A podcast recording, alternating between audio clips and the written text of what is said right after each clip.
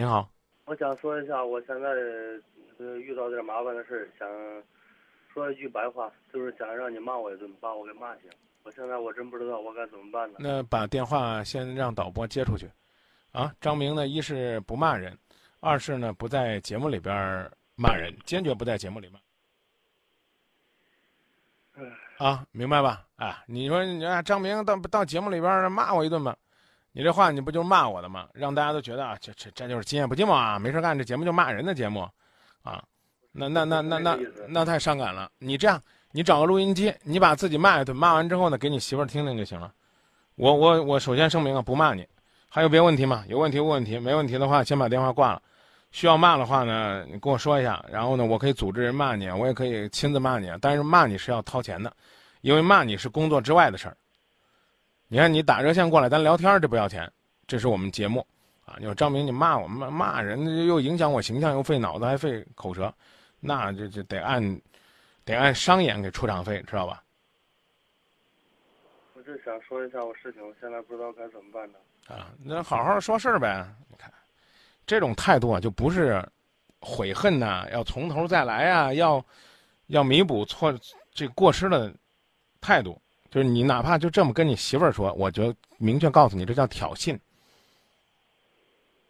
哦，不是商量解决问题的办法。骂一顿，你打我一顿嘛，这就解决问题了，啊，然后往媳妇儿面前一跪，然后自个儿扇自个儿，你是不是跟老婆有什么矛盾了，或者说伤害老婆了，然后骂你一顿，骂完了之后你就舒服了，然后回去就找老婆，哎，我跟你说啊，张明可是把我骂过了啊，在今夜不寂寞当着好几十万听众骂我的，你别再找我事儿了啊！我跟你说，你敢再找我事儿，我收拾你。这可毁了！你说今夜不寂寞不不成帮凶了吗？赶紧说事儿吧。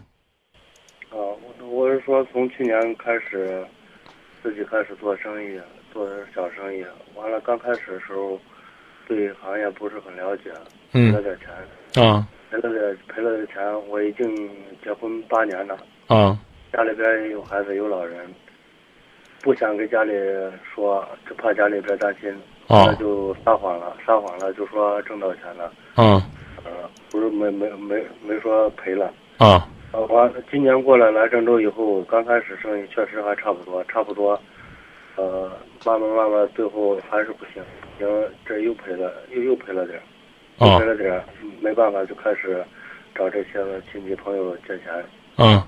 呃，借钱又借了有五五六万，五万多不到。干嘛要借这么多钱呢？现在对这行业了解了，现在开始感觉眼前就是个机会。哦，你这个你这一个人扛这个行业累不累啊？一个人扛一个人扛扛得住吗？现在有点扛不住啊，扛不住，扛不住，干嘛不早点跟家人说，让家人也参与进来，和你共同努力呢？这事儿就属于是掏力不落好啊，浑身冒傻气的事儿。接着说吧，我当时是想跟家里说，但是啊，别说当时，就说现在什么情况？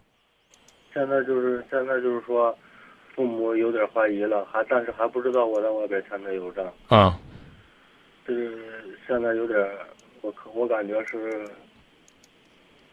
嗯，说不过去了。家里边早晚是，现在就这几天肯定是要知道的，我不知道。啊，他们怎么会知道呢？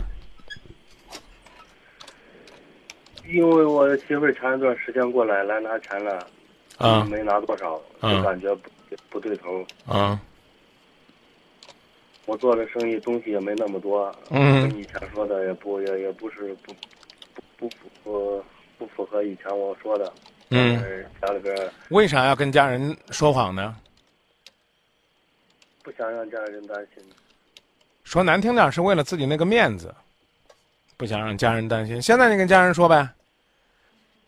现在我更不敢说，我父亲有点，我昨天跟我父亲打电话，我听我父亲的语气，现在是挺生气的。啊，你就跟家人说最近生意状况不太好，钱都投进去了就行了，这也不这也不算说谎，继续好好干就行了，啊，别给自己找借口，我这儿没办法，明确告诉你，我也不会骂，做生意赔很正常，啊，张明就最近在就在一直想着我是不是该做点什么生意，啊，我也在我也不是在节目里边说过吗？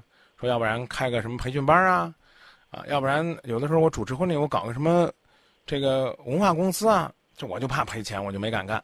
谁要有兴趣，愿意跟张明一块干的话，联系我，啊，只要不怕张明赔钱。但是赢就是赢了，亏就是亏了，你不可能，是不是？你做生意老赚，那那那那赔到怎么讲呢？赔到底了，说不定还能够触底反弹，就怕这种的打肿脸充胖的这种。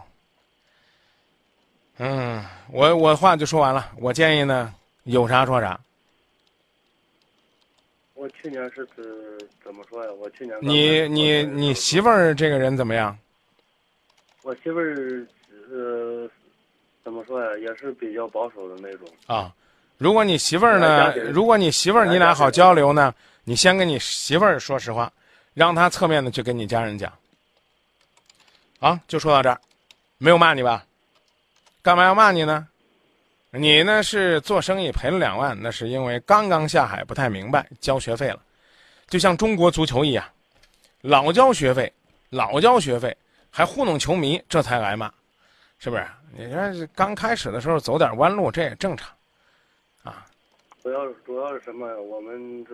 别跟我讲理由，也不要告诉我主要是什么，这话留着跟你媳妇儿解释。不是我说我，不要说不是，不要说不是，不要张嘴第一句话就说不是，这是一个非常不好的口头语。我每天呢都要在节目里边纠正一两次，今天呢你也说了，就顺便把你也给纠正了。再重复一遍，媳妇儿来了，好好的跟媳妇儿说，啊，然后呢让媳妇儿能够谅解你。宽容你，让他帮你去跟家人做一个铺垫和解释。你这边呢就好好努力，不要再乱借钱了，宁可呢把这生意呢放掉，重新开始寻找新的方向，也不要呢让自己在这瞎折腾。因为呢，也许你会想呢，我现在已经欠了五万块钱外债，我要想把这钱挣回来，我得再借二十万。这样的话呢，二十万呢我就能翻本再挣二十万，啊，还了这五万块钱的外债，哎，我还能落个十几万，这就有交代了。那也许就错了。现在呢是应该搞资本运营，但是呢还是应该呢有多大能量，再办多大的事儿，要不然资金链条一旦断裂，你到时候老是欠债不还，那就不是你爹你妈生气的事儿了，有可能你就会成为老赖，有可能呢还会接受法律的制裁。我讲的您听懂了吗？听懂了。哎，呃，如果不是呢深更半夜太吓人了，我都准备给你放一首那个张伟那倍儿爽啊，天空飘来五个字儿，那都不算事儿。不就是借五万块钱嘛，对不对？作为一个生意人，作为一个三十多岁的年轻人，欠起来五万块钱的债，跟人打个欠条，从头再来又能如何呢？就怕不敢面对现实。谢谢您的信任，就说到这儿。